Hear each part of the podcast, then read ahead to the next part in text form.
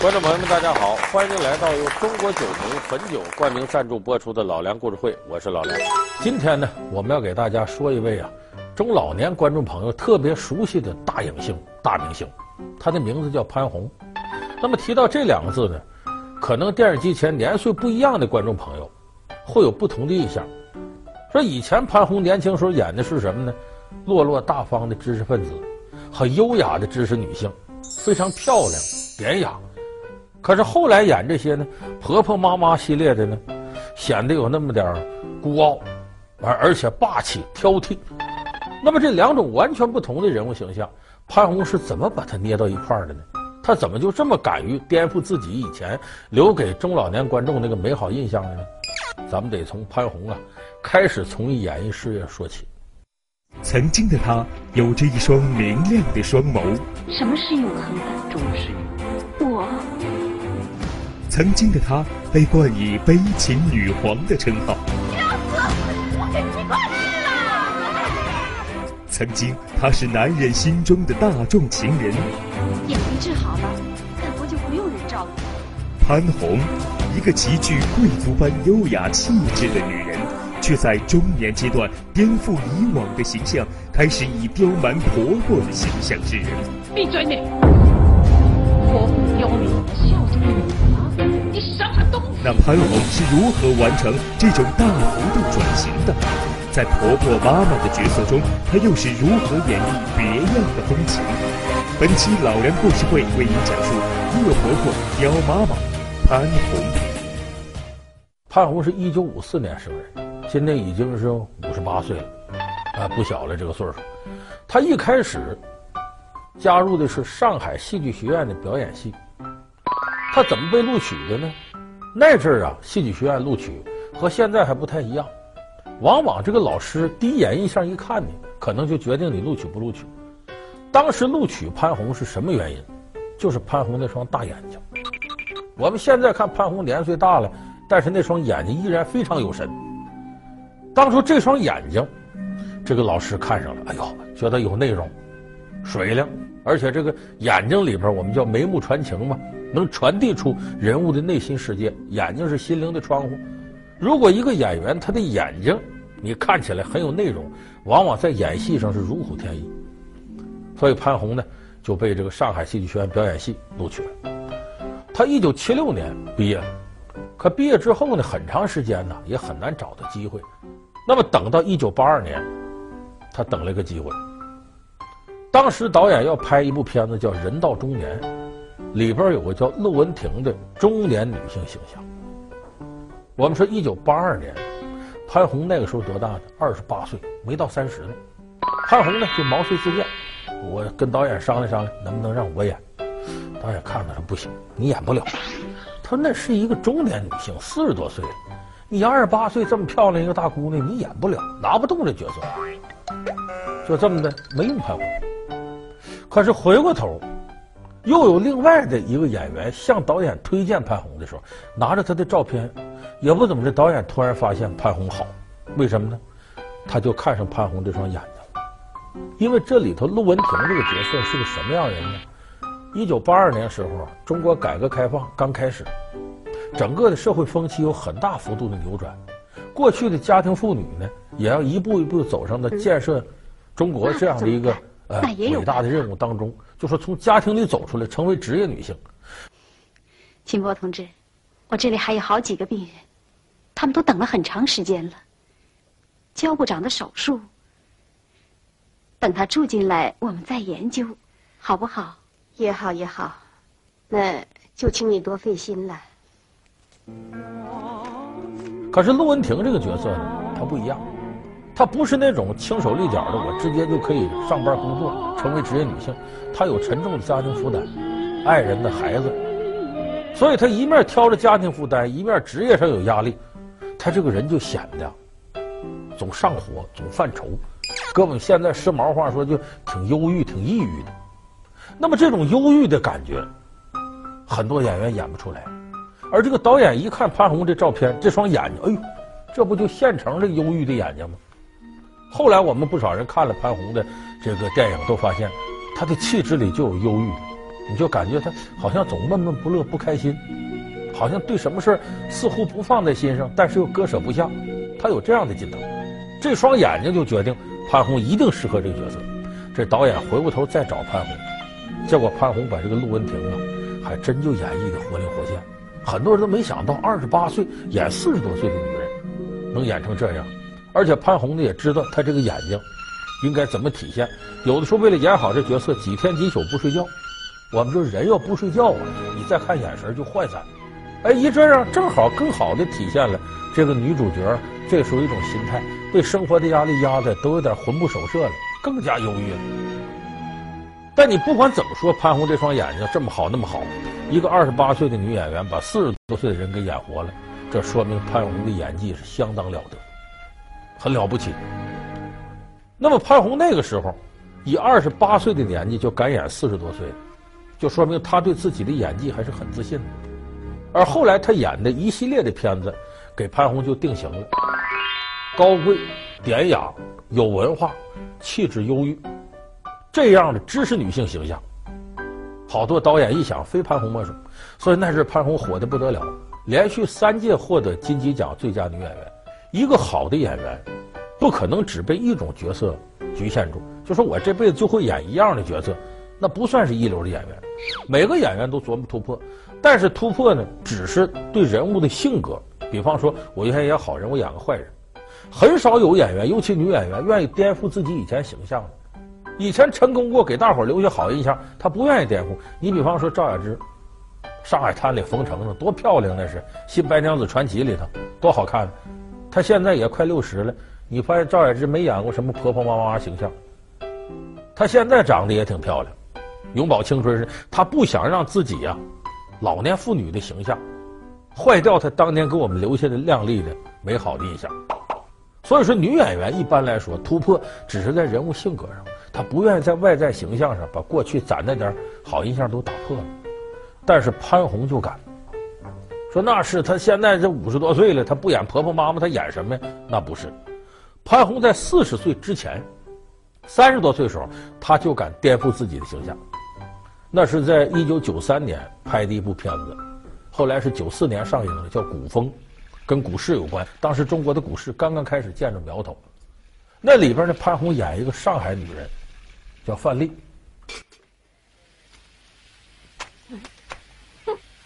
偷人家的水用，烂心烂肺烂肚皮。昨天晚上十一点四十分，我们家的水龙头叽叽咕咕，叽叽咕咕，还不知道谁偷谁家的水。你说话要负责啊！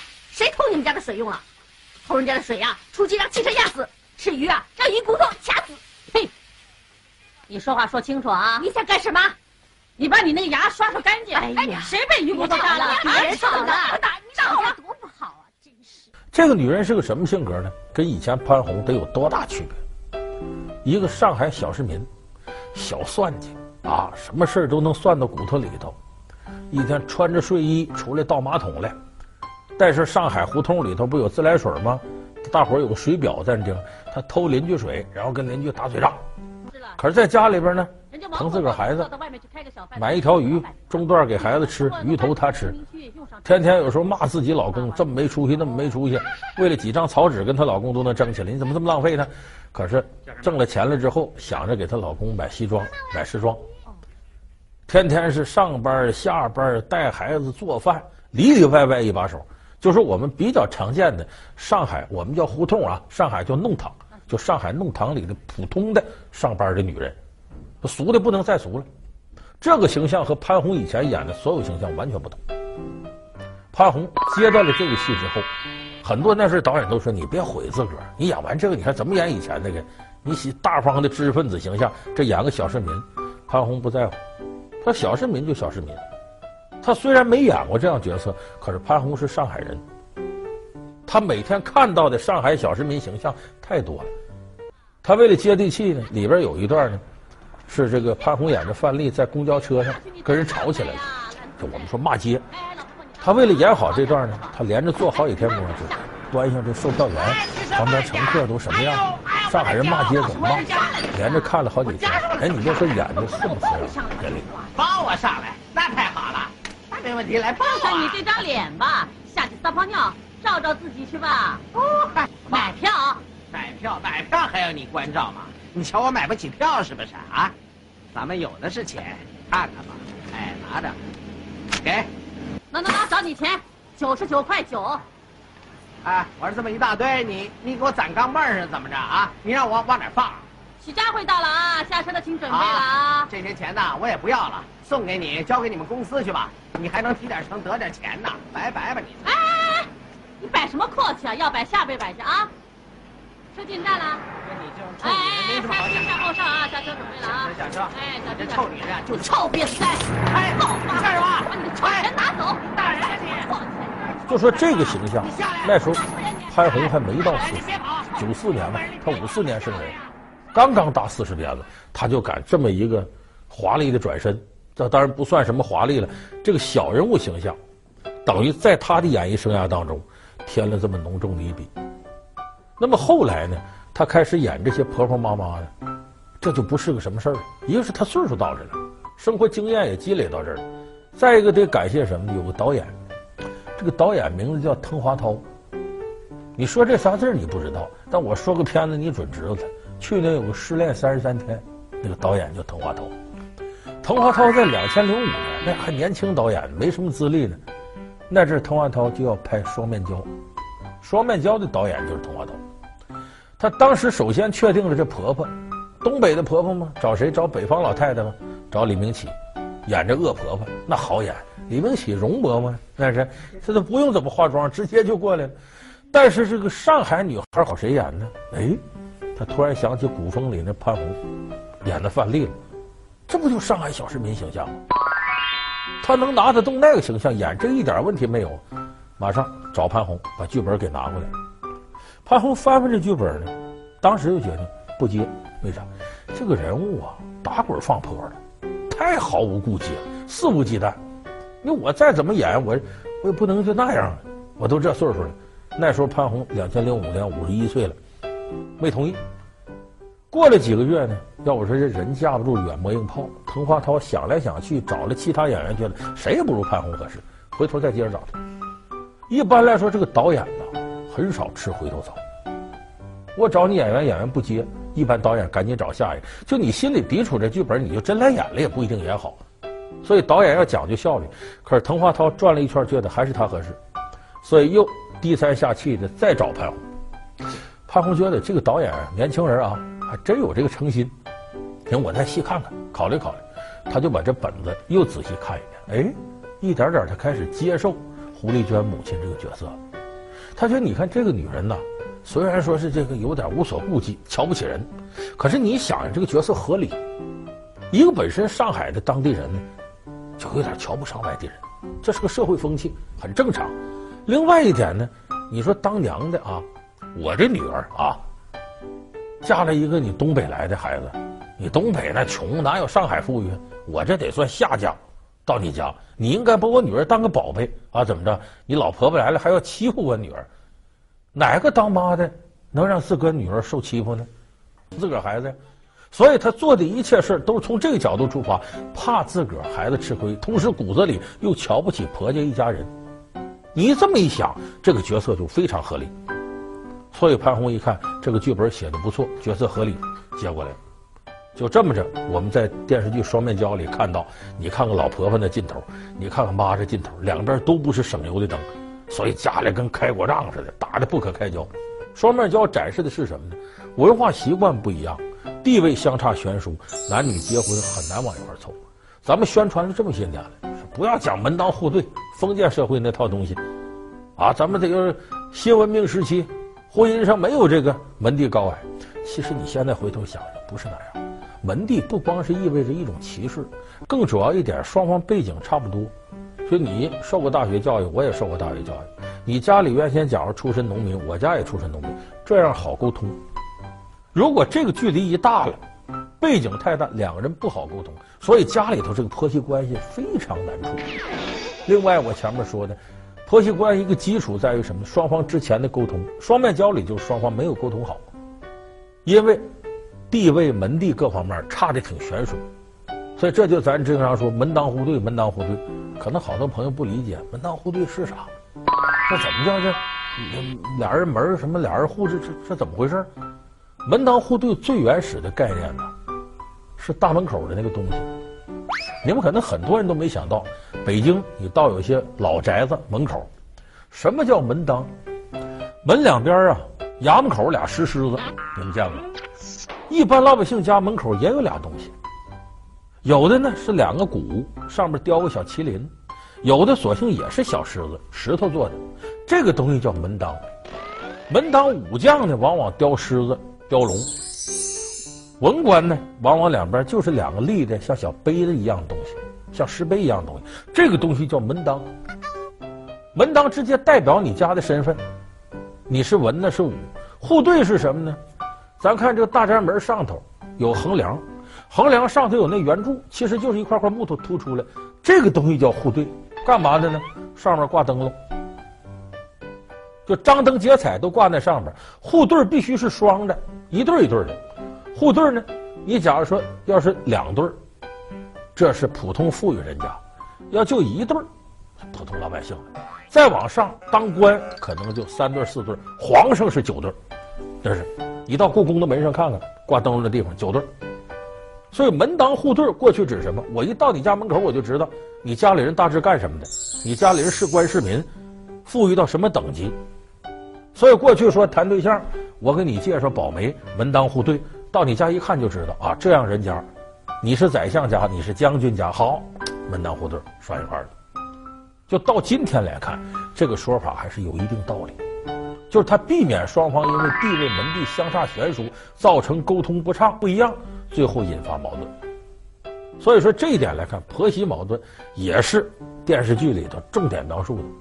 刚才咱们说潘虹《双面胶》里演的是娘家妈，她有几个成功角色，她又演了这恶婆婆。另外有个电视剧就《当婆婆遇上妈》，这个电视剧她里边就演恶婆婆。我辛辛苦苦把他养了二十多年，他没有给我夹过一口菜，就等着孝敬你了。你什么东西你？这是你的地盘吗？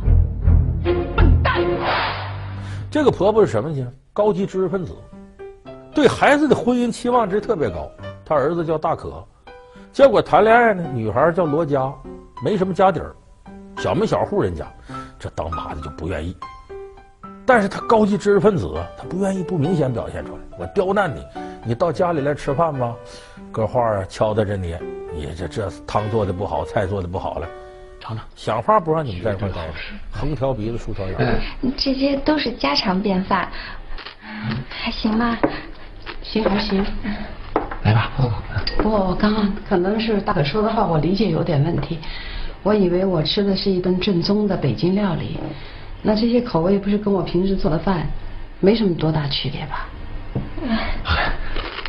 是这么一个婆婆形象，结果你要看这剧能把你恨死。这老婆婆真狠，而且毒招一个接一个。后来这个电视剧呢，潘虹不是被封为十大恶婆婆之一给评比，就说明她演的确实好。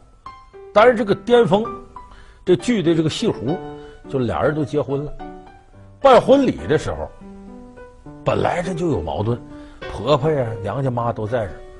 这个罗家一赌气说我不嫁给大可，就坏了。老婆婆心说：我忍你这么长时间了，你怎么这么不懂事呢？使劲的数落儿媳妇。那娘家妈不干了，我姑娘还没到你家呢，你就给气受。你这婆婆太恶了，你怎么这样呢？以前还有什么什么什么事？完了，这俩老太太吵起来，最后大打出手，把个婚礼闹得不欢而散。闭嘴你！国父刁民，再说一遍。刁民，给他弄出去！再敢说一遍，国父刁民！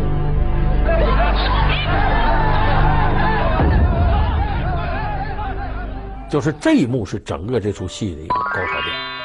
潘虹在这里边把这恶婆婆刻画的淋漓尽致。那么说她为什么能够把这类角色演的这么好呢？完成这么大一个转型呢？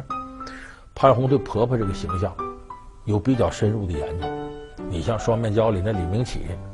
我的丑娘里那张少华那老太太，还有就是那个前一阵热播那个媳妇的美好时代里边的百合老师，但百合老师现在已经过世了。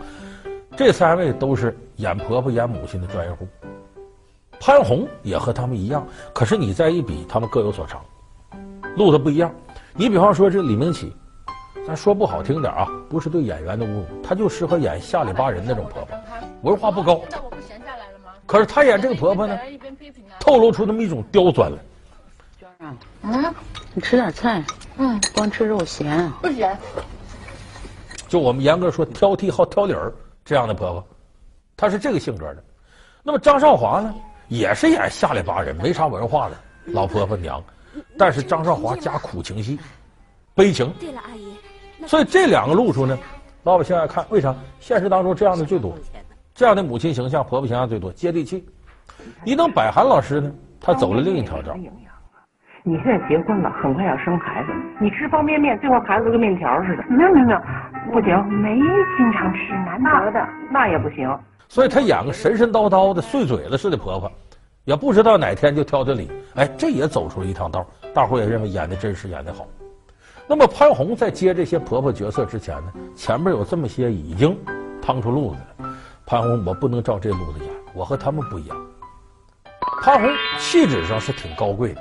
那么把这种高贵如果用在婆婆身上，那就是傲气和挑剔。我演一个上海的婆婆，我瞧不起你外地人，我很强势，我瞧不上你，所以她从这上往上趟，就我的气质要比你们高贵，我骨子里瞧不起你们，我盛气凌人。